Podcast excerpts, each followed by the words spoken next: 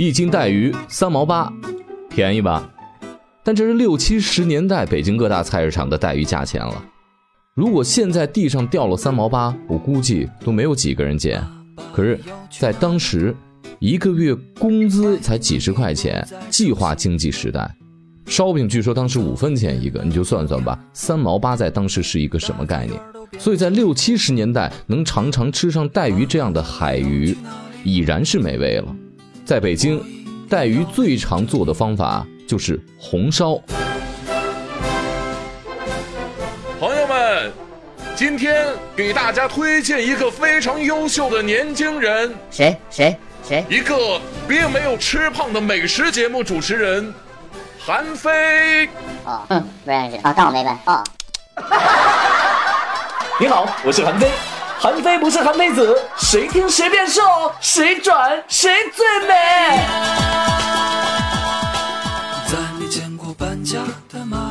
大伙经常一进老北京餐厅啊，呃，那个招牌菜有的写的是红烧带鱼。北京人真的是挺爱吃红烧带鱼的，多么爱吃呢？我记得我去了一个老北京餐厅啊，那家餐厅呢一天会卖一千多条舟山带鱼，那个带鱼呢大概其就一米长，一条呢也就一斤，他一年得卖掉五十吨，什么概念？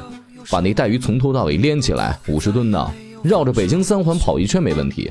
这个城市哎，对此呢，我还特别请教了我一个好朋友，北京籍的美食家崔代元老师。我就问他这个关于红烧带鱼的这个历史，他说其实红烧带鱼老北京人吃它的历史并不是很长，因为当年的海鱼主要就是小黄鱼、平鱼从舟山群岛过来的。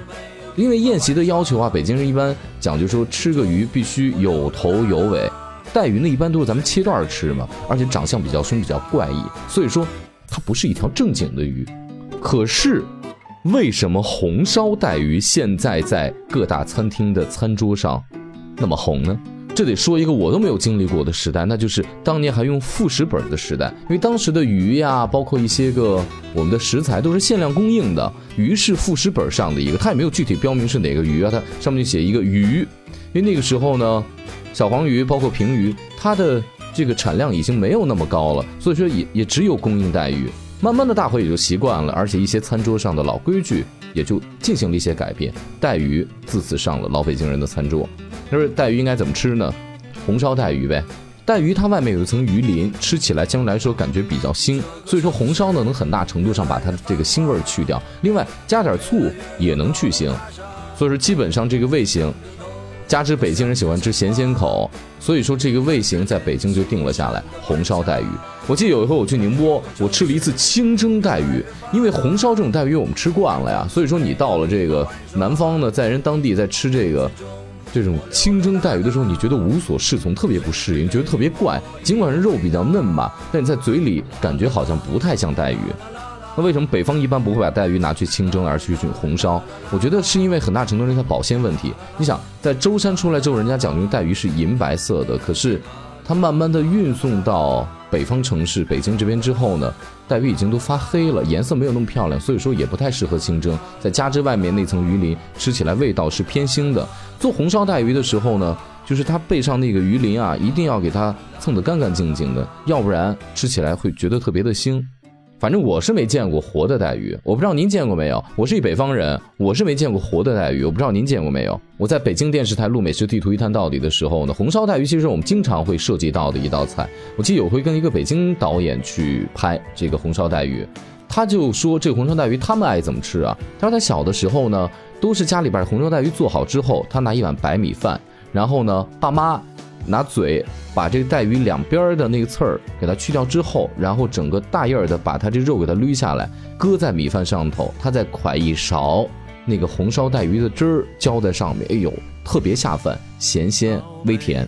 所以说红烧带鱼它收汁儿的那个汤汁儿也是特别重要的。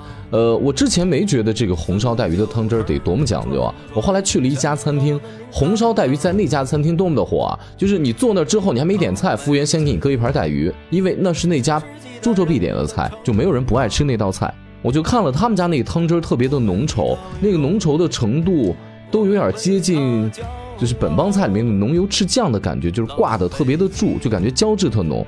我以为它是那种呃放了很多糖在里面的形成的这种浓稠的感觉，其实不是。他们的吊汤很讲究，他们吊汤里面放了好几只老母鸡，然后呢有大棒骨、五花肉、猪蹄儿、肘子，这些都不是用来吃的，都是用来负责吊汤的。因为呢，这猪皮底下包括老母鸡，它们会有那个特别好看的颜色。另外呢，汤是那种高汤、浓汤、奶白色，加之。五花肉这种皮层底下，包括猪蹄儿，它胶质比较多。最后呢，你在咕嘟咕嘟咕嘟水分散失的时候，它容易形成一种黏黏、特别黏糊的感觉，容易裹在这带鱼上，同时也给这带鱼加了一些个肉香。另外呢，五花肉其实跟鱼配在一起之后，也能达到一点点去腥的作用。所以有的时候我要去判断吃这个红烧带鱼的是不是北京人，我要看到那种年纪稍微大的人，我说一斤带鱼是三毛八吗？他说：“哎呦，那不是六七十年代的事儿吗？”我就确定了。